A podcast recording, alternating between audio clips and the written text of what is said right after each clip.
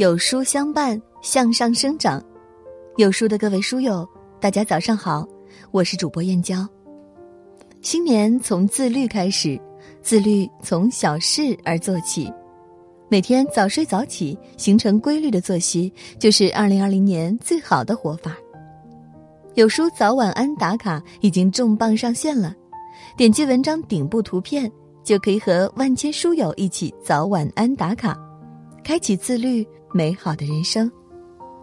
接下来和您分享的文章是：最好的人生，适度善良，懂得拒绝。一起来听。有人说，心软是一种不公平的善良，成全了别人，委屈了自己，却被别人当成了任人宰割的傻子。在生活中，我们面对别人的要求。总是会不自觉的心软。你英语这么好，既然帮了我两次，那以后我的论文就都劳烦你哦。你肯定不会见死不救的吧？你手头这么宽裕，几千块钱还天天催，你再借我一点，下次我一定还你。一两次没觉得什么，但次数多了，往往就会让人进退两难。于是你会发现。当你多次因心软而妥协，并且无下限的容忍，你的生活就会渐渐走进死胡同，因为你容忍别人的同时，也在消耗自己的人生。知乎上有个话题：有没有那么一瞬间，你觉得容忍毫无作用？刚参加工作的网友小贝开始疯狂吐槽他的舍友。小贝说，舍友婷婷是他见过的最得寸进尺。瞪鼻子上脸的人，婷婷习惯早睡早起，每天醒了以后就开始外放音乐，完全不管刚下晚班的小贝是不是正在休息，而他晚上又必须九点休息，每次都强制要求小贝关掉宿舍内所有的灯，逼得他不得不用手机来照明洗衣服。为了不影响彼此的关系，这些小贝都忍了，然而更不能忍的还在后头。为了不多平摊电费，即便是大夏天，婷婷也不允许他开空调。住了几个月，卫生全是小贝打扫。最过分的是交水费的时候，他以小贝洗澡次数更多为由，让他多交一部分。小贝感到特别愤怒，他终于爆发了。大吵一架后，世界清静了，他赢回了自己的主权。你以为自己善良而宽容，别人却以为你软弱好欺负。无节制的容忍，到头来都会变成一把刺向自己的刀。微博有句高赞评论：“容易被欺负的，永远都是那些天真又心软的人。毕竟好骗又好欺，伤疤一好他就忘了疼。”深以为然。我们总是担心自己不够善良，也害怕令别人失望，所以不停的委曲求全。殊不知，可爱的诅咒里有一句话早已道出了答案：如果有人觉得失望，那是他们要处理的情绪，不是你的责任。你无需对别人的情绪负责。没人有义务要一直替别人着想。一个永远把别人的需求和感受放在首位的人，那得卑微成什么样？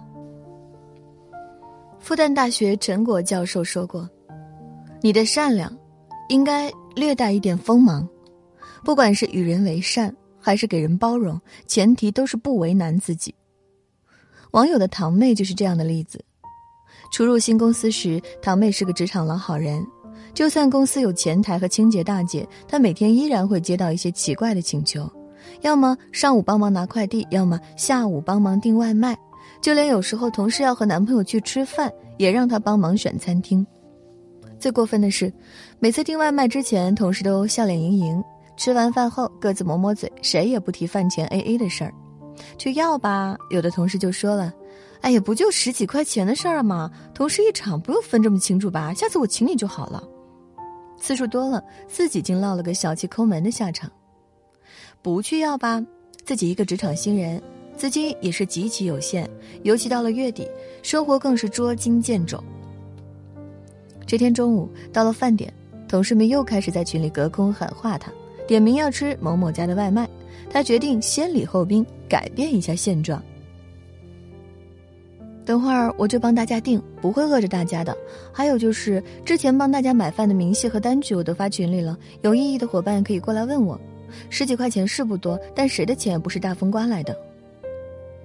同事面面相觑，点开图片一看，这才知道共欠了他两千多。网友的堂妹说：“从那以后，办公室的氛围格外神清气爽。不要怪别人太贪婪，也不要怪社会太不温暖。一个连自己都维护不了的人，又如何去要求别人来体恤你呢？就算我们有包容别人的义务。”但却没有无限次容忍的责任。人要想发出光芒，必须先长出锋芒。做一个有原则的坏人，远比做一个无棱角的好人要轻松的多。我的一个学弟大山，多年前回家过年，碰到一个远房亲戚在推销保险，打着亲情的旗号，亲戚逢人便强买强卖。哟，弟妹，你说你结婚的时候我还去帮忙了呢。就冲这个，你得帮我一忙。哎，小侄子，我是看着你长大的呀。你说你都混得这么好了，肯定不能看着我丢掉饭碗吧？一来二去，面子上过意不去，尽管手头紧，大山还是咬牙买了两份保险，说是十年期，到时候能连着本息全拿出来。眼看着合同就到期了，他去保险公司问问情况，打算取出来结婚买房。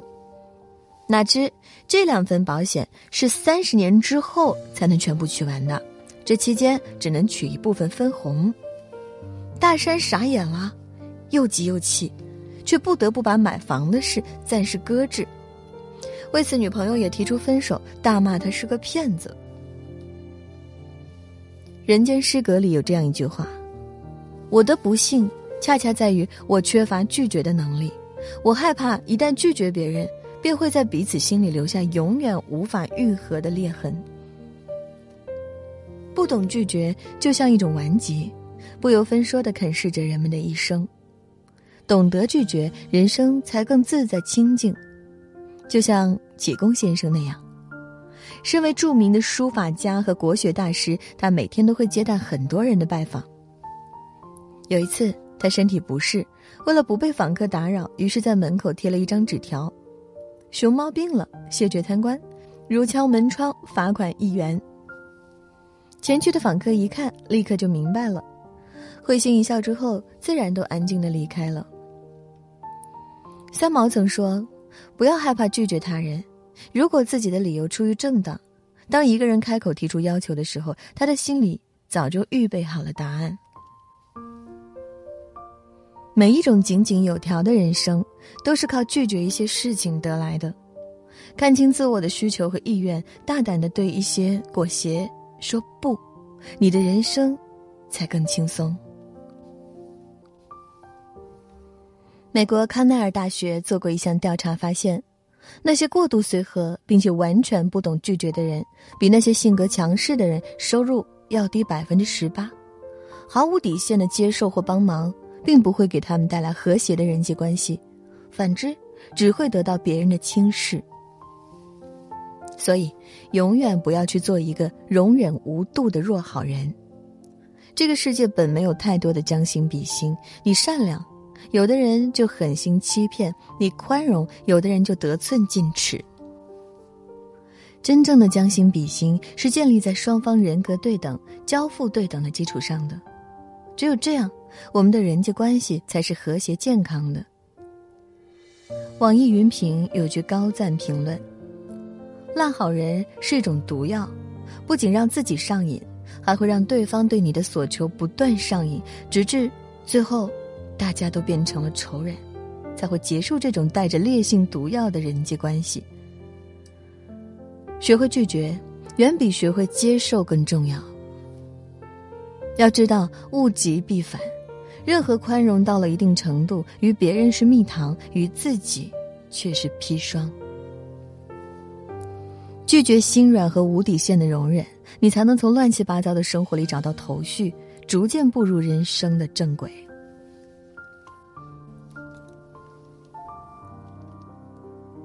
今天的文章就到这里了，不知道从什么时候开始，早睡早起变成了最知难行易的自律了。